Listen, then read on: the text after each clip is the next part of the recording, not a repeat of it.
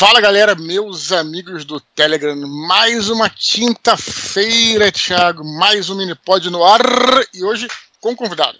Fala, Dudu! Cara, que legal, né? A gente tá trazendo mais convidados. É uma coisa que a gente viu no feedback da galera, né, cara? Que o pessoal curtiu e eu acho legal. Eu acho que deixa mais dinâmico. E, pô, é sempre legal trazer alguém que a gente admira também o trabalho e tal. É, é interessante, né, cara? Uma outra voz comentando, uma outra cabeça comentando aqui os e-mails da galera. Cara, na verdade, eu queria dizer que quando tu falou que ia gravar uma live com ele, eu não conhecia teu trabalho. E, cara, eu achei o nome demais, cara. O meu trabalho tu não conhecia? O teu não, o teu eu conhecia, eu conhecia do convidado. Cara, e muito, achei o nome, mano, maravilhoso, cara. Já me ganhou ali. Fala, Léo, beleza, cara? Como é que tá aí? Beleza, pessoal. Boa noite para todo mundo e antecipo o agradecimento pelo convite. Beleza. Valeu. O Léo, então, ele é, ele tem um, um, trabalho na internet ligado à literatura, né, cara? É, ele tem um YouTube, né, um canal do YouTube, um perfil do Instagram que é focado não só só literatura, mas também, eu acho interessante isso, Thiago, em leitura. Então, às vezes, ele coloca umas coisas lá que é, saem na imprensa que estão mal escritas, né? Porque a imprensa está cada vez pior nesse sentido. Uma vez, quando. Cara, eu não vou falar o nome para não ofender ninguém, mas quando morreu uma atriz, aí eu. eu pô, a, a, notícia era atriz é enterrada, não sei o que e tal. Na verdade, é o corpo da atriz é, que é enterrada. É, não é a atriz, a atriz não vai ser enterrada viva. Hum. Então, assim, tem esses absurdos aí que, enfim, que a gente tem que observar. E o Léo, eu, Léo, eu vi que na realidade, cara, você já foi professor também de, de inglês, você fez letras. Como é que foi isso, cara? De onde que veio essa coisa de, ser, de se envolver com literatura? Como é, que, como é que começou essa ideia, cara? Tá, vamos lá. Então, um currículo bem rápido. Eu fui uma criança leitora, fui um menino leitor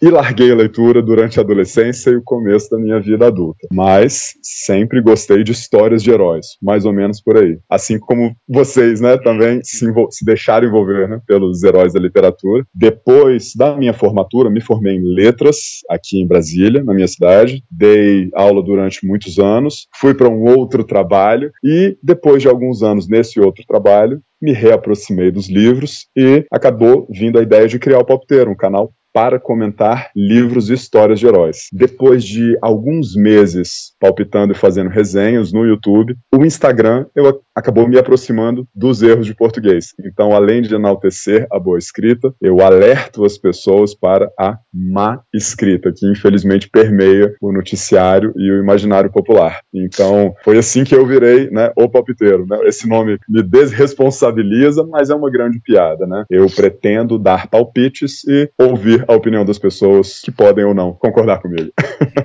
Beleza. O, na verdade, você até fala assim, né, que você dá palpites que as pessoas não perguntam, né? Como é Justamente. Que você... é Eu dou palpites que você não pediu, torço para que eles façam diferença na sua vida.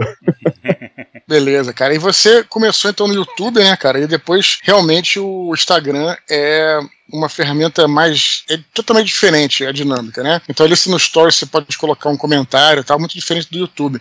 Mas o YouTube começou primeiro, né? Pelo que eu entendi, né? Isso, o YouTube começou primeiro e como você observou, numa vez que a gente conversou pessoalmente, você falou que o YouTube tem um ritmo um pouco mais calmo, enquanto o Instagram é uma divulgação mais agressiva, mais uhum. rápida, né? Sim. Você tem que ter ali é, um pouco mais de punch, né? Um pouco mais de pegada para jogar conteúdo de forma rápida, enquanto o YouTube prende as pessoas pessoas por mais tempo. Então, eu procuro administrar esse tempo, essa diferença de timing nas duas ferramentas. O Thiago falou aí que te conheceu pelo, pelo, pelo trabalho nas redes sociais e tudo, mas na realidade, cara, tem um ponto que vocês têm em comum aí, e que eu sou o antagonista dessa história, uhum. é que vocês dois têm como um dos livros de cabeceira o Portões de Fogo. Né?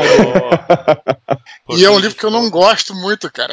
Então. Cara, é, eu não vou falar que tu. Assim, é, cara, é tudo questão de gosto, né, Dudu? Não tem muito. Claro, lógico. E também vai muito da não, experiência vivo... do tempo que tu, que, te, que tu leu esse livro. Cara, ele não, me tocou divulgando muito, livro. cara. Eu é, divulgando o livro. Não tô falando que minha opinião ela é.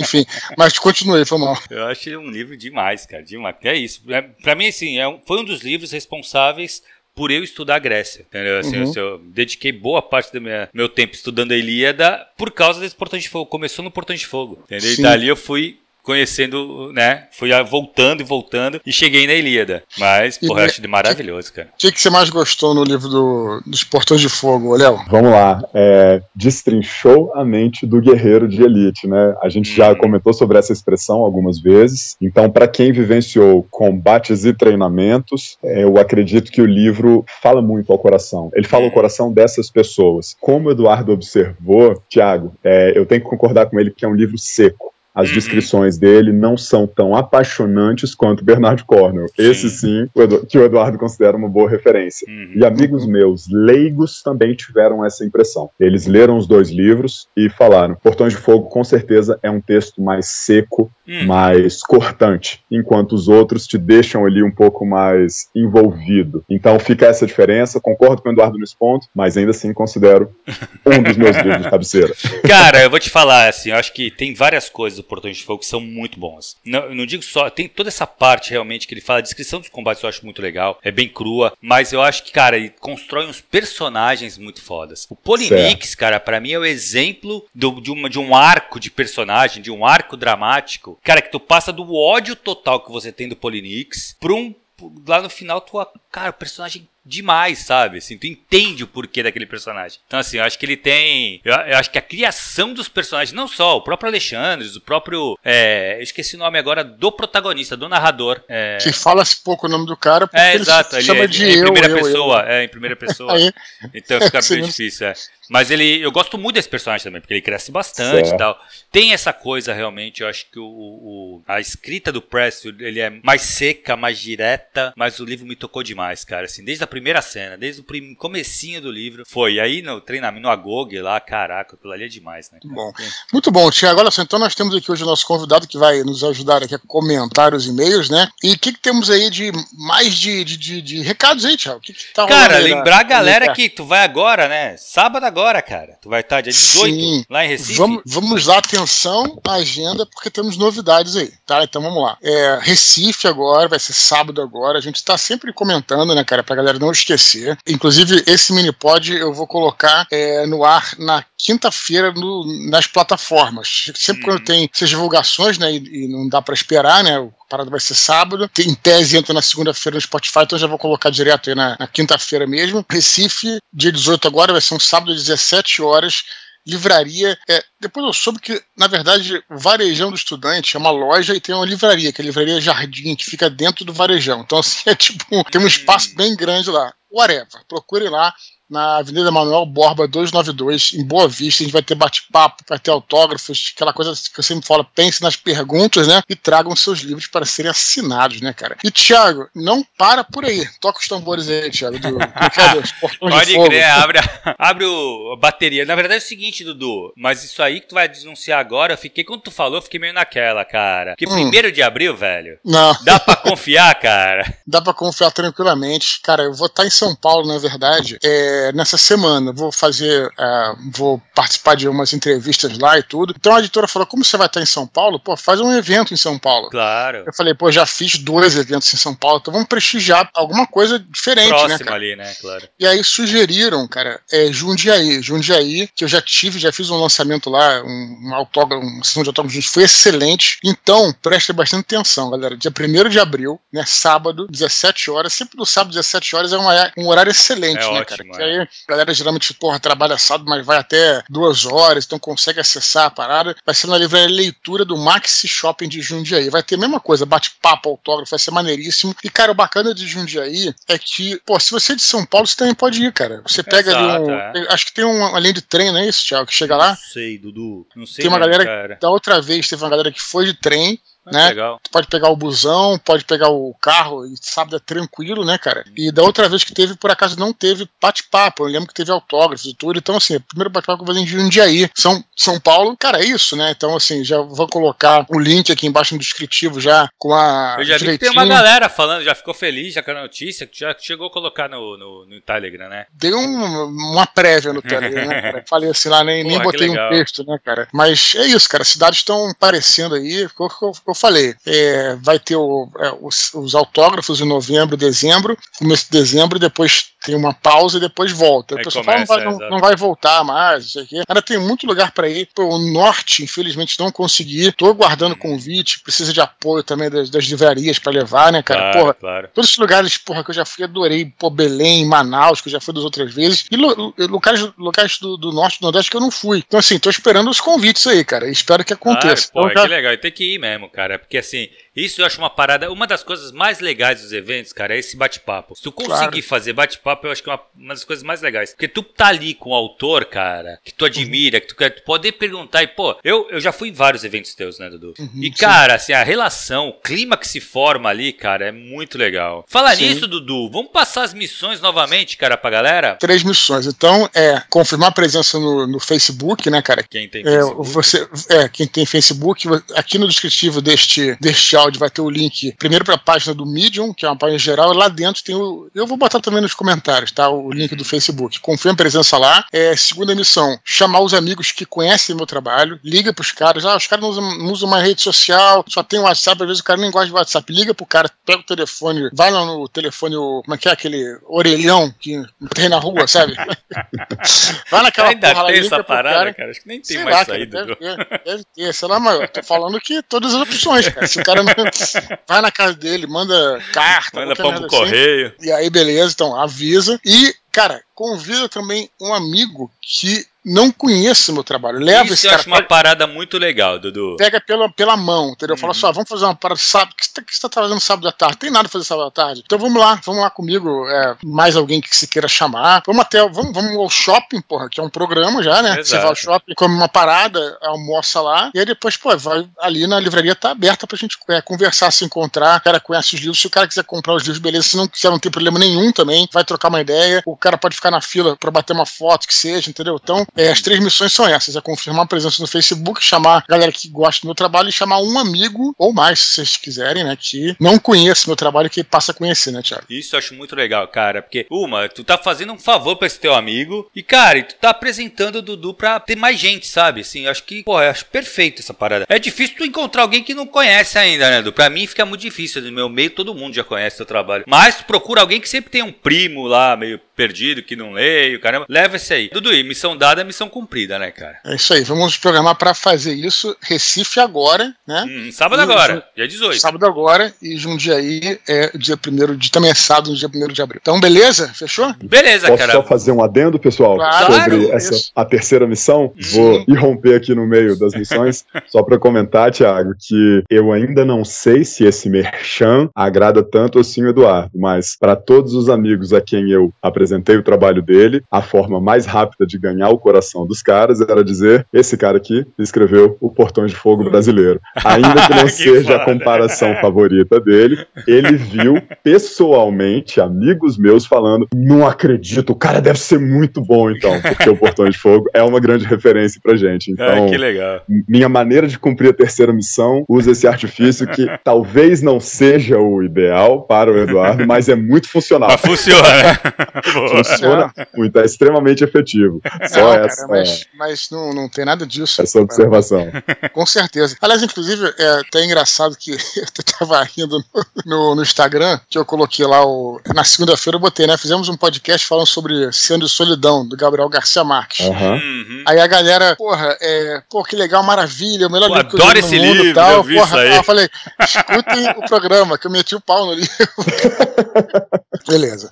Vamos lá para. Vamos pros e-mails, cara? Vamos pros e-mails, vamos nessa. Então, primeiro e-mail de hoje, Daniel Renatini. Ele fala assim: Olá, Eduardo e Thiago, beleza? Soube da existência do canal do Telegram e do Minipod recentemente e já estou maratonando. Comecei a rabiscar minhas primeiras histórias aos 13 anos e tive diversos hiatos pelos 7 anos seguintes. Naquela época, eu achava que precisava esperar a inspiração para poder escrever. Na metade de 2013, decidi perguntar a um escritor se ele tinha alguma dica, guia ou materiais de estudo, pois não fazia ideia de como ou por onde iniciar. O autor me enviou uma porrada de materiais que devorei em poucas semanas e iniciei minha primeira história levada a sério. Desde então, não parei mais. O nome daquele autor era Albert Einstein. Mentira. Sim, era o Eduardo. Depois de 10 anos, continuo sendo muito grato por aquela mensagem que você me retornou pelo Facebook. Muito, muito obrigado. Agora em rede nacional. Aguardem por mais e-mails meus. Um abraço, Daniel Renatini. E aí, Dudu, tu lembra disso, cara? Por que não rede internacional, pô? Isso que eu não é, entendi. pô, a gente pega a galera de Portugal.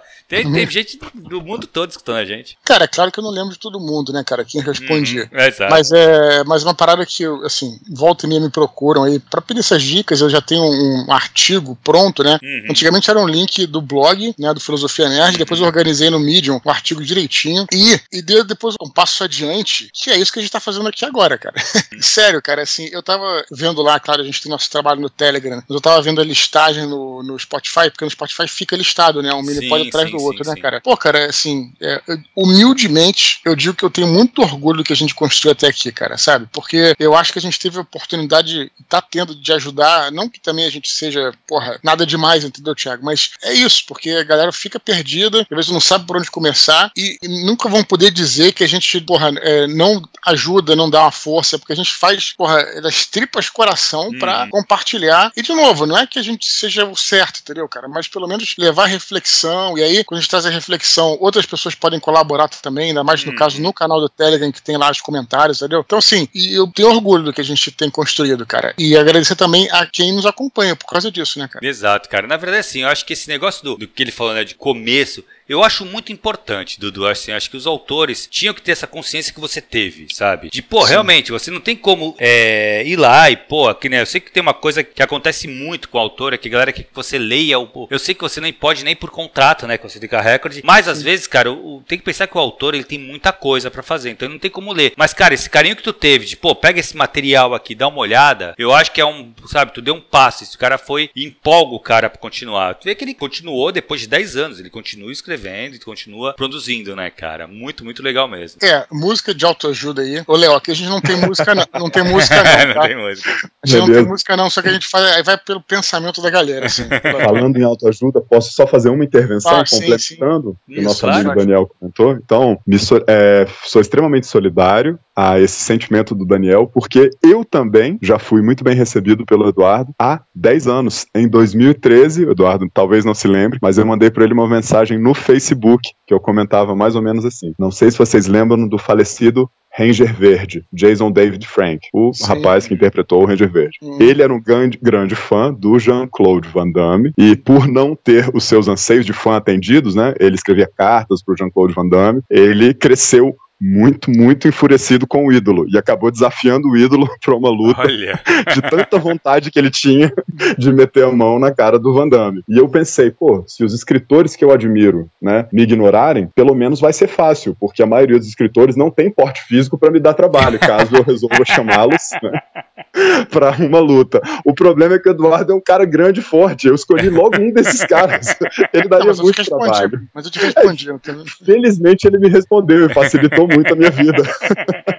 Não, na verdade, O Dudu tem, tem essa coisa, né, Eduardo? Eu sempre, assim, eu sempre escuto de muita gente. Tu, cara, vários, vários, vários fãs teus falam que tu. Isso é uma coisa que tu dá atenção pra todo mundo, cara. Tu responde todo mundo mesmo. nas redes sociais, sabe? Isso faz uma diferença, cara, que é absurda, sabe? Sim, mas sabe o que eu ia falar quando eu falei negócio de autoajuda, cara? É aprender também, vendo o que as coisas, o que as pessoas fazem de errado, cara. Quando eu trabalhava em jornalismo, a gente, eu, tra- eu trabalhei em alguns veículos, né? Trabalhei em veículos grandes e veículos médios e veículos pequenos. Só que mesmo quando eu trabalhava em veículos, em veículos pequenos, cara, a gente tinha um trabalho muito sério, cara. A gente não tava ali brincando, nem, é, nem éramos menor, menores do que ninguém em termos intelectuais, entendeu? E muitas vezes a gente não conseguia entrevista, por exemplo, ou, assessor de imprensa ignorava a gente, porque a gente não tinha projeção de, sei lá, uma Globo, alguma coisa assim, entendeu, cara? Eu achava aquilo muito escroto, cara, porque, sabe, tipo, cara, eu acho que realmente o que vale é a intenção, é um trabalho bem feito, e o nosso trabalho era bem feito. Então, pra começar isso, né, tipo, é, sempre que eu posso, eu participo de, de podcasts, ninguém nunca vai poder dizer que, porra, o cara não participa de podcast pequeno. Cara, eu participo de tudo. Se eu não participo, porque eu não posso de tempo mesmo, porque só um Uhum. sou um só. Isso, isso realmente pode acontecer, entendeu? Uma coisa. Outra coisa, cara, assim, um detalhe, uma vez eu, eu quando eu tava fazendo minha primeira, mono, minha segunda monografia de que foi de jornalismo, e aí eu falando com o meu, é, como é que é? Monitor, instrutor, como é que é? é que, Orientador. cara, que- orientador. Orientador. A gente tava lendo o livro de um. Ele sugeriu o livro de um autor lá, brasileiro, né? Eu falei, pô, cara, eu, mandei e-mail pro cara e o cara não respondeu. E o, o, orientador falou: Cara, mas esses caras não respondem mesmo. Tipo, vai responder um universitário. Cara, eu achei aquilo tão escroto, é cara. É escroto, porque, cara. porra, cara, tipo assim, eu até entendo que o cara não tenha respondido porque tenha se extraviado e-mail ou porque não pôde na, ter um problema pessoal. Mas assim, o orientador colocando como certo de que esses acadêmicos cagam, assim, pelo menos a maioria deles, né? Não posso também, cagam pra um universitário, cara, que tá ali. Cara, eu achei isso, pra mim, não fez sentido, cara. Eu tô lendo o livro do cara, sabe? Tipo, Exato, pô, tu então, admira assim, o trabalho do cara, né, cara? Sim, porra, e, né? Então, pelo menos, né? Então eu penso muito, a gente tem que pegar também as, as coisas na nossa vida, né? Que, que você vê que foi ruim e também não tentar não repetir, né? Não fazer claro, igual, né? Claro. Mas ao acrescentar aí, Léo, alguma, coisa? Pô, mais um bom exemplo seu, né? Pegar os exemplos negativos e não repeti-los. Acho que não dá, não consigo acrescentar nada depois disso. Muito bom. Bom, eu não tava lembrando, não. Eu vou procurar no meu Facebook 2013 que você mandou essa mensagem para mim. É, e fui respondido com muita gentileza, como é de costume. Pô, interessante porque bateu com a data que o cara falou aqui, o Daniel Renatini falou, né? É, 10 anos. Pois é, então. É 10 anos. Então posso dizer que em 2013 você inspirou e foi gentil com muita gente. Pronto. 2014 já parou, já acabou isso. Aí chega, né? Pronto. vamos lá, eu vou ler o próximo meio então. Vamos Bora, lá, galera. Vamos lá. Ato Silva. Ele diz o seguinte: Olá, Eduardo. Esqueceu o Thiago aqui. Quero agradecer primeiramente pelo ótimo trabalho com o Minipod. Entrei no grupo há poucos meses e já estou maratonando todos os episódios. Sempre escuto quando preciso de um pouco de inspiração para escrever. Esses dias eu estava discutindo em outro grupo sobre uma opinião um tanto controversa. Concordo que um bom escritor também é um ávido leitor, mas não acho que seja regra. Eu, por exemplo, sou um leitor daqueles bem lentos e por vezes largo livros no meio. Isso já me desanimou e me fez perder anos de leitura, apesar de que atualmente estou tentando me recuperar. Ao mesmo tempo, sempre adorei histórias de outras mídias, em especial videogame e mangás. Entendo que mídias diferentes têm estruturas narrativas diferentes, mas também acho que entender como elas funcionam não é um problema, pelo contrário. Além do mais, estudar escrita criativa também é uma ótima ferramenta de autodesenvolvimento. Minha pergunta, na sua opinião, na verdade o Thiago vai responder primeiro, um escritor que lê pouco, mas estuda e absorve narrativas e referências de outras fontes, também pode ser um bom escritor? Abraços, Atos Silva. E aí, Thiago, o que tu acha dessa história? Cara, eu acho que escritor escritor tem que ler, não adianta, cara. Sabe por quê? Porque é o seguinte, ah, eu, eu entendo, isso. ó, eu se entendo. Fosse, se fosse o contrário, a minha resposta seria não.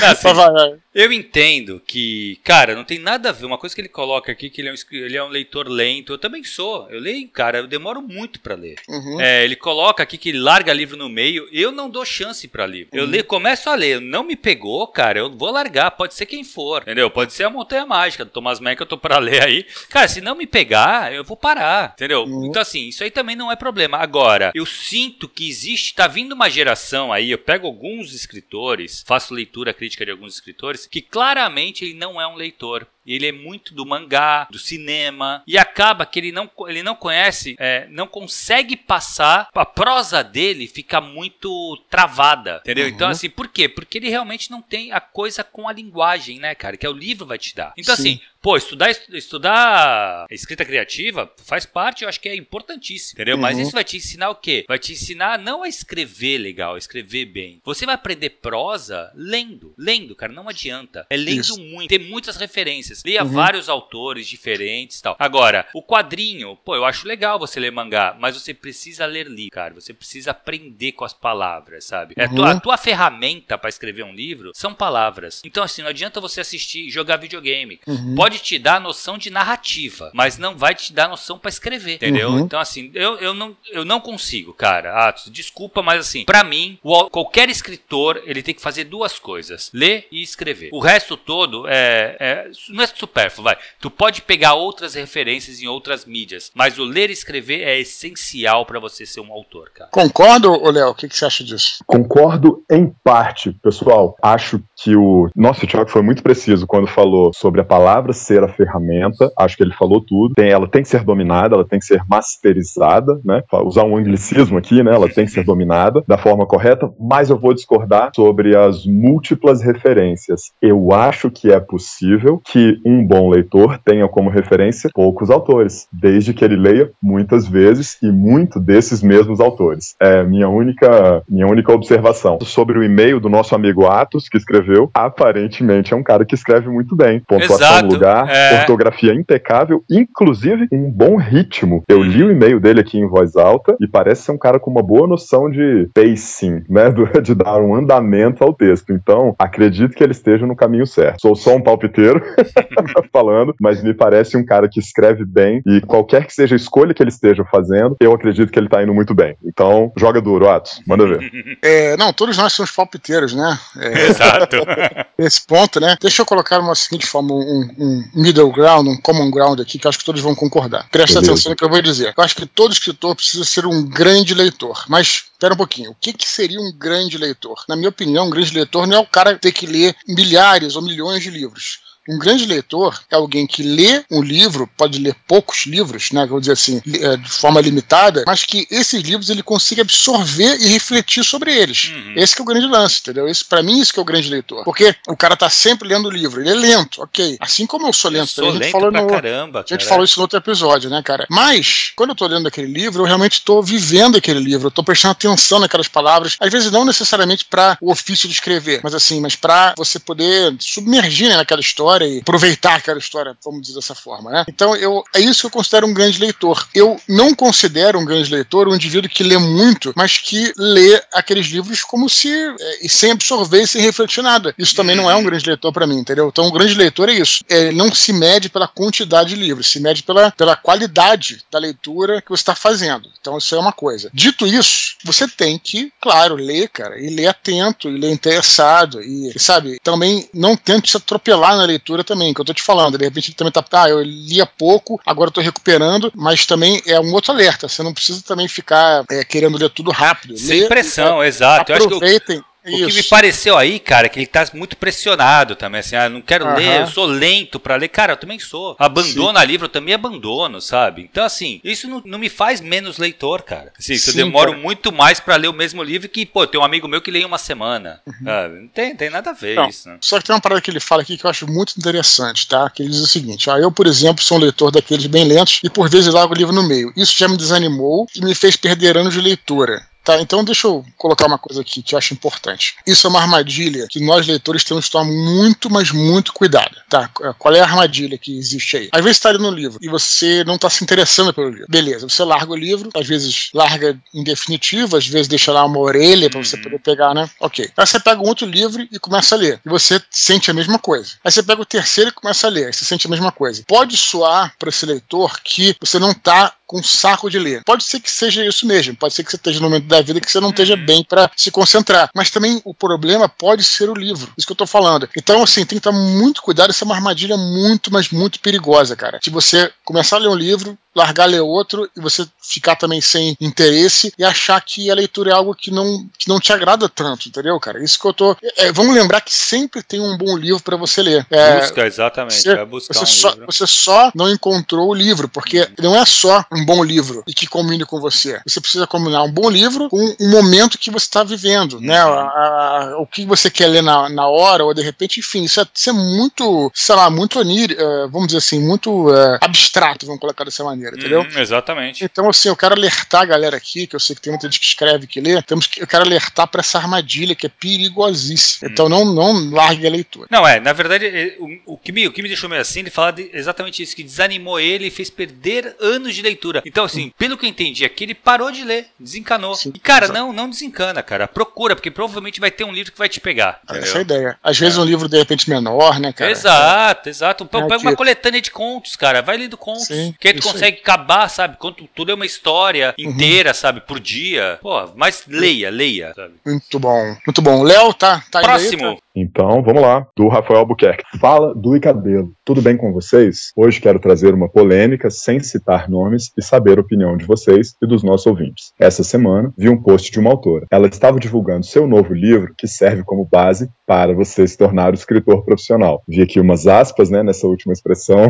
talvez já pegando no pé um pouquinho. Volto à leitura. No post, ela fazia sua propaganda e contava sua história de carreira bem resumida, além de falar dos três fatores mais importantes para um escritor, que é o assunto do livro. O que me chamou mais atenção foi o trecho em que ela diz que quem entrar em contato com ela sem seguir dicas de posturas profissionais descritas neste livro estará pisando na bola, uma vez que ela também é editora-chefe. Achei um comentário extremamente arrogante. Como pode alguém, desculpe a palavra, digamos, vir uma regra dessa? Como a pessoa pode colocar o livro dela como uma diretriz de bons costumes do escritor? Quer dizer que quem não falar como ensina o livro dela está falando de forma errada? Eu fiquei chocado, puto com o tom desse post. Qual a opinião de vocês sobre esse tipo de situação? Abraço a todos. Bom, cara, o que, que eu acho é o seguinte aí da, desse meio do nosso querido Rafael, Rafael Buquerque de Campinas. Aliás, já fica com o convite ele vai comparecer a Jundiaí, cara. No, também Campinas é do ladinho, acho, de Jundiaí, né, Thiago? Eu acho que é perto, cara. Eu acho que é bem perto. Sim, ainda mais um sabadão, né? Fica o convite hum. para ele aí. Cara, eu acho o seguinte, cara, que essa comunicação pela internet a gente tem que tomar muito cuidado, cara. Muito cuidado. É por isso que aqui,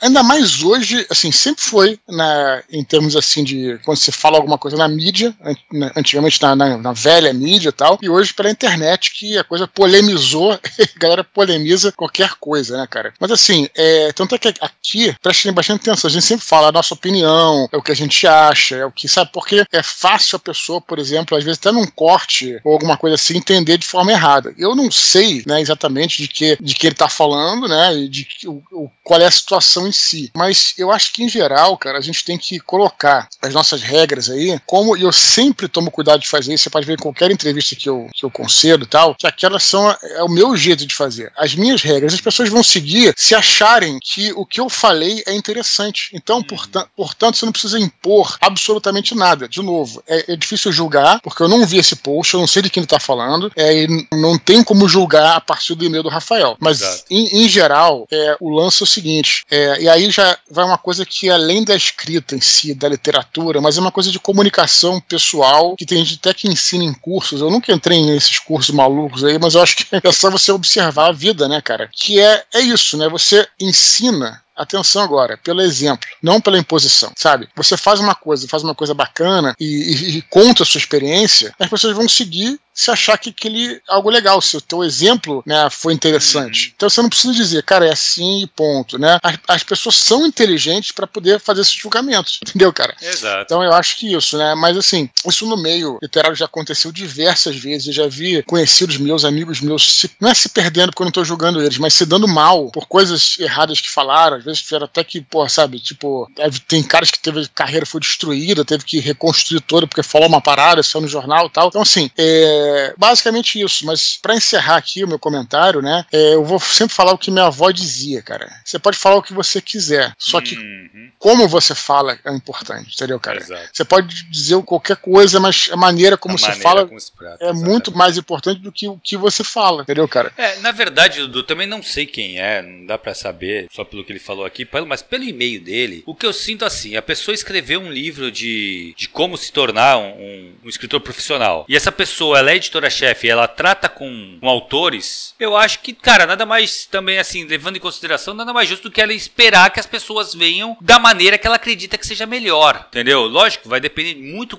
foi o que tu falou, vai depender muito de como essa pessoa escreveu isso, né? Uhum. Como que ela, como é que foi esse post, né, e tal. Mas assim, Sim. nada também mais justo se eu acho que, pô, eu acho que, pegar um exemplo, não sei, na igreja não vou ter que entrar de calça. Tá. Porra, uhum. cara, é, é uma. Se eu acho isso, eu espero, cara, que se eu tô indo pra uma igreja, tu vá de calça, né, cara? Assim, claro. Ou então eu falo, pô, então, não sei. Mas você, se eu acredito numa regra, eu acredito que veio quem vai, vai quem vai tentar entrar em contato comigo e eu acredito nessa regra, eu espero que a pessoa venha com isso. Claro que isso pode ter sido um esquema para vender esse livro, tal, não sei, na verdade. Mas é, eu, não, eu não teria que ver para entender. Mas o que tu falou é muito real, cara. Às vezes a, a gente desliza aí na maneira como se fala, né, cara, e não no conteúdo em si. Porque assim, eu, até acho legal, acho interessante aí um livro para o pessoal ter um pouco mais de profissionalismo no, no mercado editorial, né? Porque a gente sabe que tem muita, muita coisa amadora, né, cara? Ainda mais hoje, é. com a autopublicação tão facilitada, né? A gente vê realmente muita coisa amadora. E aí, alguém, pô, parou para escrever um livro, para dar esse, esse, essa parada mais profissional, eu acho uhum. que, que é legal. Isso aí. Léo, qual é o seu palpite aí sobre essa treta toda aí? Você gosta de treta ah, não? eu costumo acompanhar a treta de forma discreta. Ah, boa. Vamos lá, então, para tranquilizar o Rafael, que parece ter se chateado um pouco, é, vou tentar mostrar como a realidade é bem mais amigável do que ele está julgando. Esse texto dessa autora, que pareceu um pouco agressivo, um pouco arrogante, ele me lembrou um outro autor que há alguns anos deu entrevista num grande meio de comunicação, falando de forma muito ameaçadora, né? O texto dele, para citar aqui o Fábio Batista, né, da Redenção do Anjo Caído, o texto dele sussurrava uma ameaça velada. Ele dizia que qualquer pretenso autor teria as redes sociais vasculhadas e qualquer briga ou algo que desagradasse, né, os poderosos, faria esse cara ser excluído. Eu julguei muito deselegante essa fala, porém, isso foi há 10 anos. Isso foi numa época em que nós ainda estávamos na mão dos grandes editores e das grandes editoras. Hoje, com a autopublicação, Rafael, pode ficar tranquilo. Ainda que essa opinião arrogante te incomode um pouco, ela não te torna refém. Se você se indispuser com algumas dessas pessoas, não se preocupe, há outros caminhos. É, a palavra de um editor ou de uma editora não é capaz de enterrar a sua carreira. Essa é a minha leitura uhum. no mundo de oportunidades que nós vivemos hoje, né? Uhum. Uhum. Kindle, autopublicação, é, redes sociais e por aí vai. Essa é a minha leitura, então não fique tão ofendido ou tão enfurecido assim com esse tipo de opinião que você julgou arrogante. Eu acho que ela tem bem menos poder sobre a sua vida e sobre a sua carreira do que já teve há alguns anos. Essa é a minha leitura, beleza? Com certeza, é. muito legal. Depois em off eu quero saber quem é esse autor que você citou aí. Com certeza. É. Posso falar sim, sem problema. Aqui, não, calma, calma, calma, calma, né? Para, para, para, para, para. É, para tudo, para tudo, João Kleber, né? Para, para, para, para tudo. Fica tranquilo, a gente pode trocar uma ideia, né? é, pode trocar essa ideia em outro momento, fiquem tranquilos. Beleza, muito bom, muito bom. Mas é uma coisa acrescentar nesse, nesse papo? Não, nesse... cara, eu acho que, eu acho que mostramos bem, cara. Assim, eu acho que realmente aí o que o Léo falou é muito verdade, cara. Não se apega tanto também essa parada, Rafael. Desencana um pouco, sabe? Não deixa. Se você achou arrogante, pode ter sido de fato, cara, é uhum. é melhor ignorar. Não cai na pilha, não. É, uma vez eu, quando eu fui fazer o contato pela primeira vez com o Paulo Coelho, eu mandei o e-mail para e deu certo. Mandei e-mail primeiro para a agente dele, né, em vez de mandar um e-mail direto para ele, porque no livro da biografia do Paulo Coelho diz que, que a agente dele, que depois, porra, não vou dizer que é minha amiga, tá? Porque eu não tenho contato assim, mas pô, falo numa boa. Falando que ela é muito gente boa, né? Pô, comigo ela sempre foi nota mil, né, cara? Só que no livro da biografia do Paulo Coelho, fala que a mulher, como é que eles chamavam de górgora, uma parada assim, sabe? Tipo, que era assim uma. Cara, se você, se você resolvesse falar direto com direto com, com o Paulo Coelho sem passar pela agência, cara, tipo, você era colocado numa lista negra, assim, você não, não conseguia mais nada na vida, não conseguia emprego nem de, sei lá, de qualquer coisa lá, cara, sabe? Então, então, é, enfim, é, aí, mas deu certo. Mas, mas também estamos falando de Paulo Coelho, né, cara? Mônica Exato, Antunes, é. Mônica Antunes. Antunes. É, então, vamos lá. Beleza, vamos para as curtinhas, cara? Vamos nessa, cara. A primeira vontade. curtinha de hoje, Luan Maia nos pergunta o que faz uma cena de ação em um livro ser boa. Pois é, cara, eu já falei isso várias vezes, tá? Vamos lá, que acho que isso o Léo também vai poder opinar bem, palpitar bem. Vamos lá. É, cara, eu acho o seguinte, cara, a, a gente tem que lembrar, voltando para literatura aqui, afinal de um livro, livro, né? Que a gente não tem como. Eu fiz até um áudio só sobre isso, eu acho. Até um vídeo no YouTube, eu acho. Não tem como competir com o cinema. Tá? A gente tá falando de Grécia Antiga, por exemplo. Você, porra, embora eu não tenha gostado muito do filme O Troia, as cenas de combate são espetaculares, cara. sabe? Tipo, não, não, não, tem como você competir com aquilo, sabe? Então, o que, que a literatura precisa ter? Ela precisa ter a emoção do protagonista ou dos personagens que ali estão. Então, quando você está falando de uma cena de ação, você vai acompanhar um ou mais personagens. Eu diria, eu prefiro me focar em um, mas whatever, né? E você vai pensar como é que aquele indivíduo se sente nesse momento, que é um momento, tá falando de ação. Geralmente uma cena de ação, sendo um combate ou não, ela envolve um certo risco, né, cara? Às vezes o cara é uma perseguição de carro, que seja tal, pode bater, pode morrer, pode se machucar. O que, que se passa na cabeça desse indivíduo? Então, eu diria isso, né? É, no livro, você tem que explorar a mente desse protagonista, que, que aliás é o que a literatura faz melhor. Mas não adianta, claro, você vai descrever, tudo bem, pode escrever tudo, pode escrever o, o som do tiro da arma, você vai descrever tudo, mas não adianta nada, isso vira, vira videogame, aí no sentido, até, né, nem é nada contra os videogames, vira só uma coisa plástica se você não tivesse conteúdo da, da visão, né, das sensações que o, que o personagem vai estar sentindo, né, minha opinião. Rapidinho, Luan, o que faz uma cena de ação ser boa é, vou ter que apelar para o clichê, a imersão. A imersão é fazer o leitor mergulhar. Não acho que um volume de detalhes alto seja tão bom assim. E eu acredito que muitos escritores erram, talvez eu já tenha errado em algum momento também, exagerando no volume de detalhes. Só porque o Eduardo falou sobre videogame, há alguns anos, essa eu posso mencionar, porque é um autor grande, né, norte-americano, eu li um pedacinho do livro, né, do romance Assassin's Creed, o jogo de videogame. E o nível de detalhes das lutas era incômodo e parecia uma descrição de uma cena de videogame, né? Porque o Ezio boa. jogou duas facas em rápida sucessão, de modo que as adagas perfuraram o peito do seu oponente. Era um nível de detalhes que me incomodava e eu mostrei para a pessoa que estava comigo à época e ela falou: "Isso parece um videogame, não é texto bem escrito". Então, volume de detalhes não necessariamente torna uma cena boa. Imersão, sim. Então essa é a minha resposta aí pro Luan, meu palpite, beleza? Excelente, aí, Thiago. Cara, eu, eu tô com vocês, cara. Eu acho que é muito difícil essa você fazer uma boa cena de ação. Eu acho que você conseguir passar é, de forma enxuta a, a cena é perfeita. E, e realmente é você conseguir colocar o leitor dentro da cena de uma maneira. Porque assim, na verdade, se você for descrever a cena de, de forma rápida, você dá velocidade para a leitura. E é o que a cena pede. Então, uhum. tem essa coisa de você brincar com o ritmo também, né? Eu acho que uma boa cena de ação, ela tem um ritmo diferente da prosa normal do livro. Então, se você uhum. vai escrever um livro que tem muitas cenas de ação, você tem que acelerar. Como é que você acelera? Frases curtas, bem curtas, sabe? Coisas que deixa a leitura mais rápida. Né? Uhum. Né? Então eu acho que isso adiciona bastante para cenas de ação. Você sabe que tamanho é documento, né, Thiago? Você quando eu até já te falei essa, essa experiência aqui, em momentos, eu quando escrevi no final do Home Invicta, tem lá um, o ritual, é, o ritual de passagem lá da, do culto de Mitra, né? Uhum. E aí, claro, eu estudei o culto todo e também fui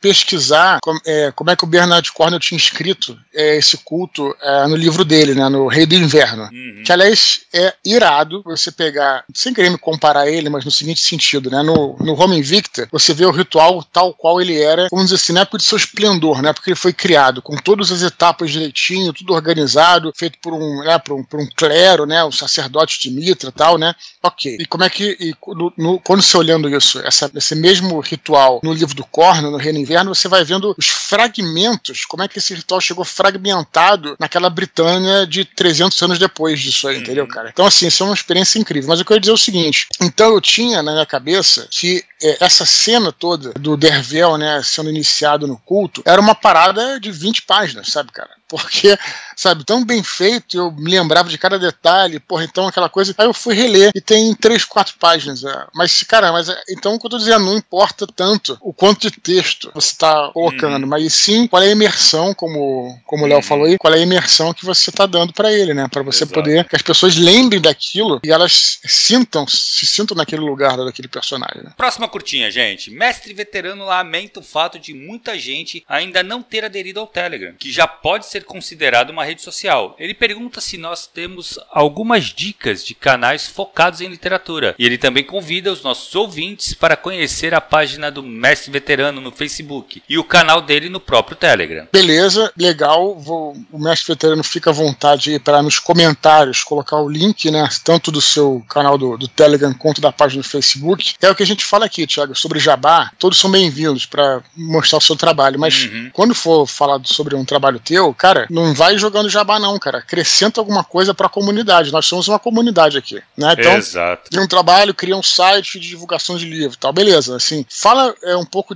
de você, como é que.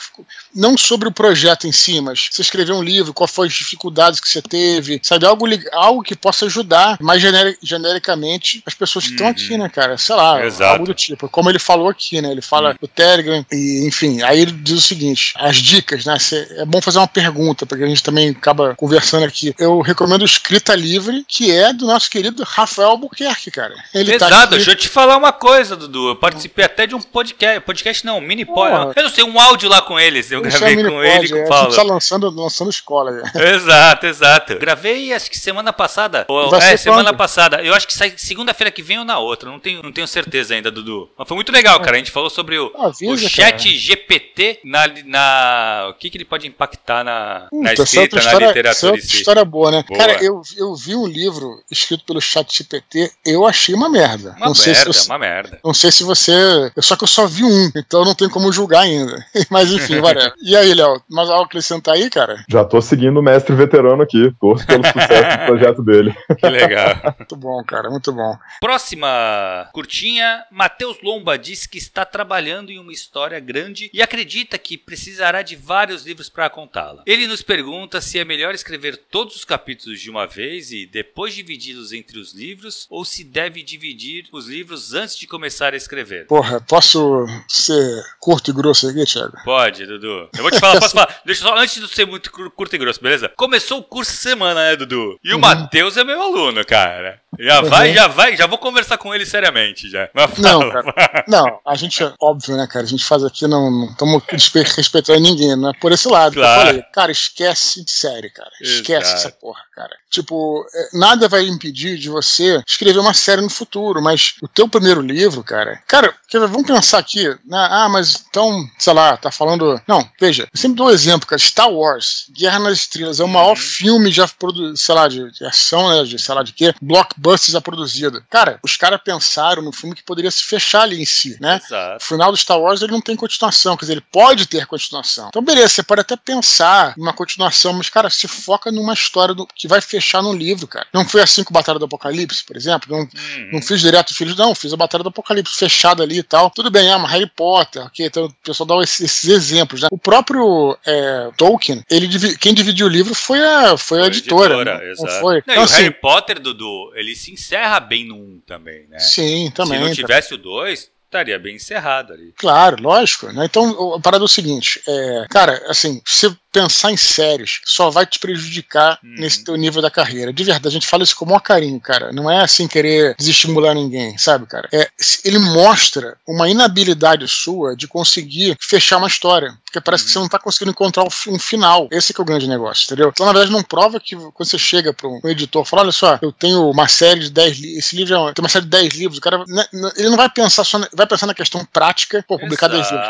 Mas, mas, mas além não, mas além disso, Thiago, isso que a gente já falou, mas além disso, o, o editor vai pensar assim, pô, esse cara ele não tem capacidade de encerrar uma, uma história. Uhum. Então não é um bom escritor. Uhum. Embora possa ser, entendeu o que eu tô falando? exato. Então, assim, você só vai te trazer, trazer prejuízo pensar em uma série nesse momento. Uhum. Você tá entendendo? É, pelo menos é, Não, é, eu acho, eu, a- e tem uma outra coisa aí, Dudu, que eu acho que é o seguinte. É, ele coloca aqui, ó, ele tá trabalhando numa história grande, e acredito que precisará de vários livros. É, o fato dele já pensar, tu vê como ele não tá muito ainda. Lógico, a gente, ele tá no curso exatamente pra isso. Eu acho que isso é uma coisa que a gente vai ter que, quando eu falei que vou ter que conversar com o Sério, quando ele tava brincando, claro, mas ele vai ver no curso que não dá, cara, não é assim. Você pegar um livro grande e dividir alguns capítulos, faz um livro, divide outros, faz outro, sabe? Cada livro tem que ter sua curva. Então, Uhum. assim, não dá pra você pegar só e se separando. É, na verdade, o ideal para um autor que tá começando a carreira é ter um livro, não muito, uma história não muito grande. Sim. Entendeu? É uma história, cara, assim, contida mesmo, sabe? Mostrar. E tu vai Porque ver. não quer dizer que não precisa. Pode ser profundo mesmo assim, né? Exato, claro, mas ela não precisa ser enorme. E Uhum. outra coisa, é, cara, se você parar pra pensar, a experiência te adiciona muito. Isso, Sim, quando você tiver lá no seu terceiro, quarto livro, você vai ver, cara, como a tua prosa melhora, a maneira que você, o teu esquema de escrever melhora, porque você vai ter experiência. Então, assim, não, não dá pra você mergulhar num livro enorme, cara, logo de cara, sabe? Sim. É, isso, é, eu acho que, lógico, tem essa, toda essa ilusão. Eu acho que o Tolkien trouxe muito essa coisa de querer fazer trilogia. A gente tem o Martin aí, mas, cara, se a gente pensar no Martin, cara, o, o Game of Thrones não é a primeira coisa que ele escreve, gente. Ele tem muita coisa escrita antes. Uma Sim. porrada de conto, cara. Claro, e, Então, e assim, além disso, você pensar bem, olha só, pela minha experiência aqui, que também não é parâmetro muita coisa, mas olha só, romances, eu tenho seis, né, de romances, que é Uhum.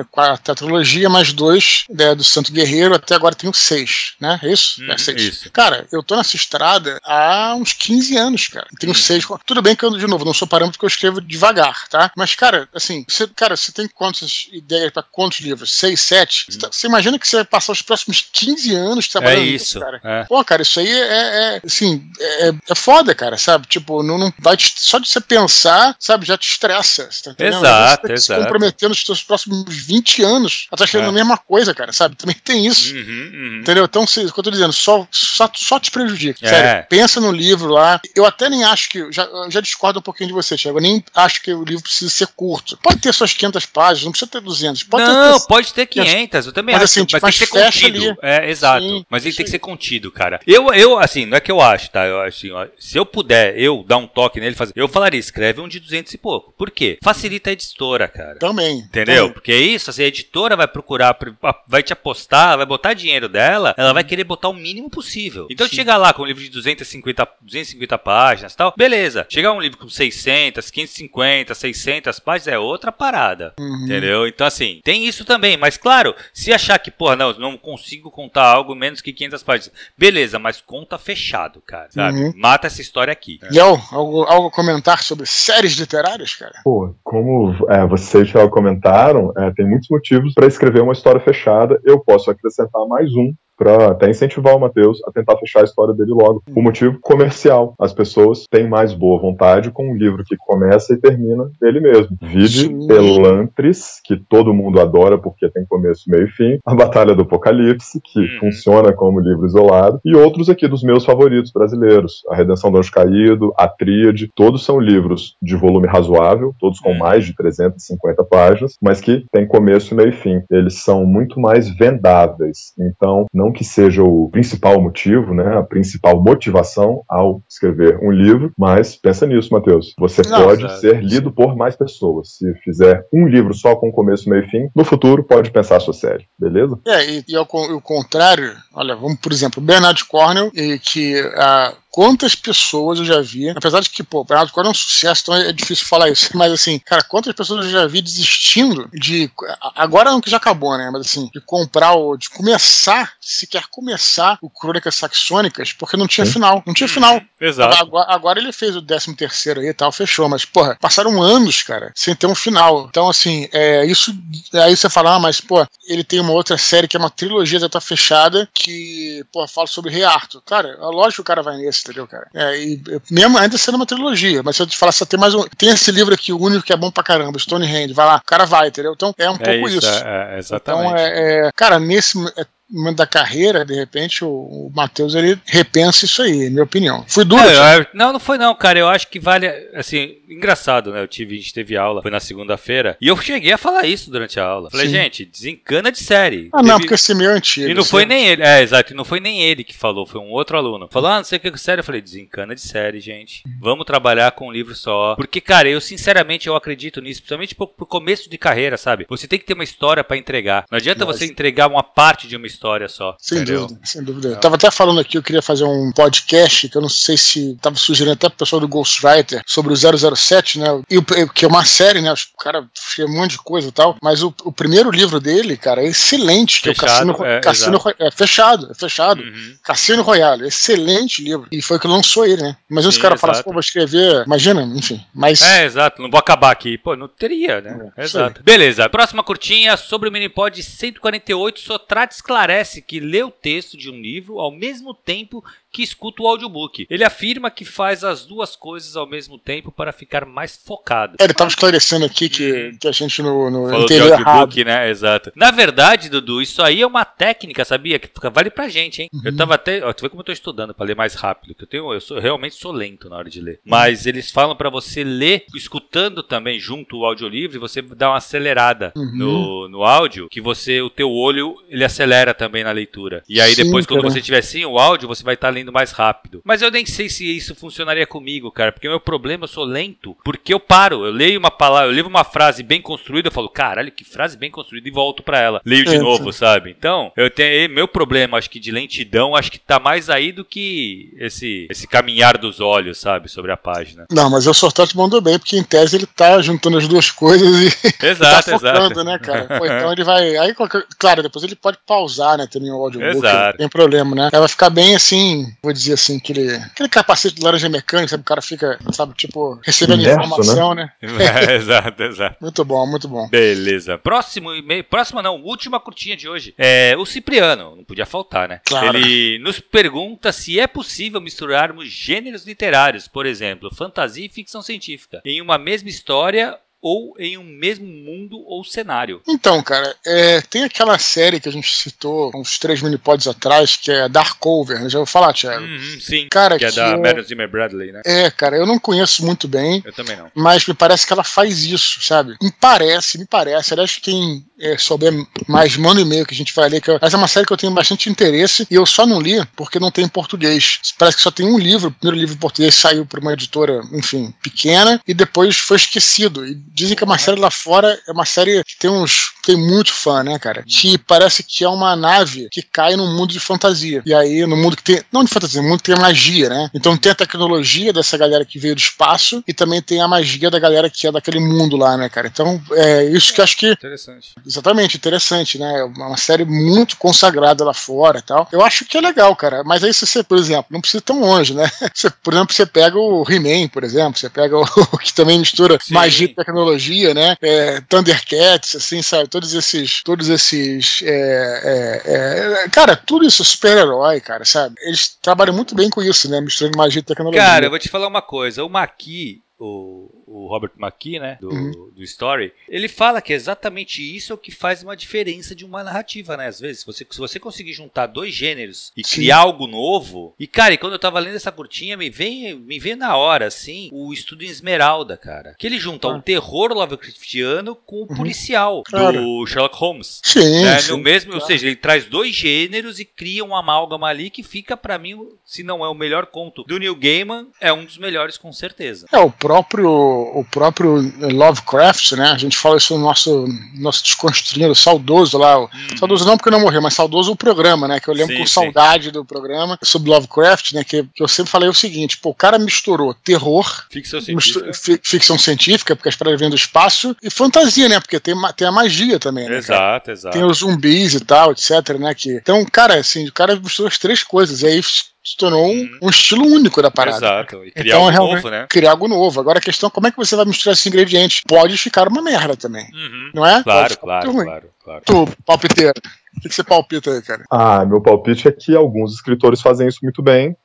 Inevitável falar do Leonel Caldela, né? É, fantasia medieval Uhum. Com pitadas de terror, um terror que Exato. eu defino como perturbador, especialmente no Inimigo do Mundo, né? O primeiro livro dele, que tem talvez um dos capítulos mais angustiantes que eu já li na minha vida, que envolve violência física, violência emocional, tortura prolongada e por aí vai. Então, acho que é sim possível misturar dois gêneros, ou pelo menos salpicar pitadas de um outro gênero naquele que você escolheu como o primário da sua história. Caraca, eu não li ainda, cara, Inimigo do Mundo, sabia? Putz, grilo, cara. Mas o Leonel pede que a gente não leia, né? Você já viu você falando isso? Não. Ué, nu- nunca ouvi falar disso, não. É, cara, uma vez eu perguntei pra ele, pô, Leonel, eu vou ler o Inimigo do Mundo e tal. Ele falou, cara, leu. Foi assim que eu li o Caçador de Apóstolos. Quer dizer, Ah. na verdade, eu incentivo a galera a ler. É ele que fala isso. Ele fala, pô, Ah. mas sabe o que é? Se você ler, ele fazendo se você ler, leia com. Leia com uma visão assim mais indulgente, porque, porra, é o primeiro livro dele, né? Tá. Então, Ah, assim. tá. ele- então, é isso, isso, nesse ponto que ele tá falando. Ele fala meio brincando, não é pra você Lógico, não lógico, não. claro, É claro. pra galera ler, lógico que é pra galera ler. Mas eu digo assim, ele fala, né, porra, que eu tinha 16 anos, sei lá, quando eu escrevi, ou 18. Ele tal, tinha 23, 23. quando ele Whatever, ele era, ele É, era ele era novo. novo, é. É, é. E aí, hoje em dia, porra, ele é um autor muito mais, né, maduro.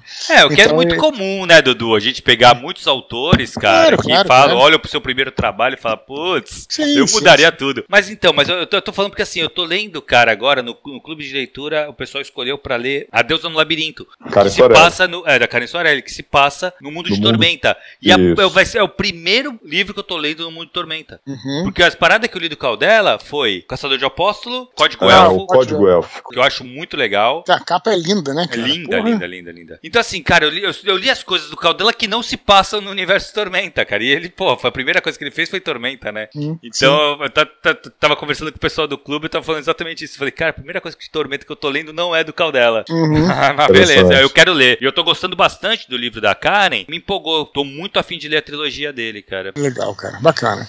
Beleza? E aí, vamos lá. Beleza. O que mais temos aí, Thiago? Encerramos. Cara, pra encerrar, lembrar a galera para continuar escrevendo para eduardospor@gmail.com, lembrando que todos os e-mails são lidos, cara. Eles podem vir aqui para curtinha, mas todos os e-mails são lidos, galera. Muito bom. É, vamos lembrar que, então, neste sábado agora, temos Recife, né? E no dia 1 de abril, Jundiaí. E antes de encerrar aqui, eu queria deixar o microfone aberto aí pro Léo, cara, primeiro te agradecer pela tua presença, parabenizar pelo teu trabalho aí nas redes, né? O, quem tiver curioso aí vai estar tá, nos comentários, vai estar tá o link tanto do YouTube, do canal do Léo, quanto também da, do, do, Instagram, do perfil do Instagram. E microfone aberto aí, Léo. Fala o que você quiser, quiser fazer mais jabá, fala mais sobre o seu trabalho, tá? Microfone para você aí, cara. Beleza, bom, agradeço mais uma vez. O convite foi fantástico. É, sobre o meu trabalho, acredito nele, acredito que é possível sim transformar o mundo por meio da leitura, por mais clichê que seja, algo que a gente, nós todos, né, temos tentado fazer nos últimos anos e são todos muito bem-vindos. Eu, pessoalmente, acredito que meu Instagram é algo razoavelmente divertido de se olhar. Eu costumo bancar o engraçadinho, né, apontando erros de português, mas sempre enaltecendo a boa escrita. Então, aqueles que quiserem ver bons exemplos de boa escrita, sigam o meu Instagram. Não por causa da minha escrita, mas por causa da escrita dos grandes ator, autores que eu, autores e autoras, né, claro, que eu apresento sempre. Então, acho que é isso. Agradeço mais uma vez. São todos muito bem-vindos. O Palpiteiro no Instagram, o Palpiteiro no YouTube não tem como errar, beleza? Beleza, Thiago. Então, só pra finalizar, lembrar aqui que se tiver vontade de fazer qualquer coisa no nosso canal, chave Pix é eduardosporerrodinho.com. Tô rápido, hein, Thiago? Tá rápido. Pô, tô, tô... Vamos pensar que eu que coloquei tá na edição, hein, cara? Que eu botei no, no, no, vezes dois aqui na edição.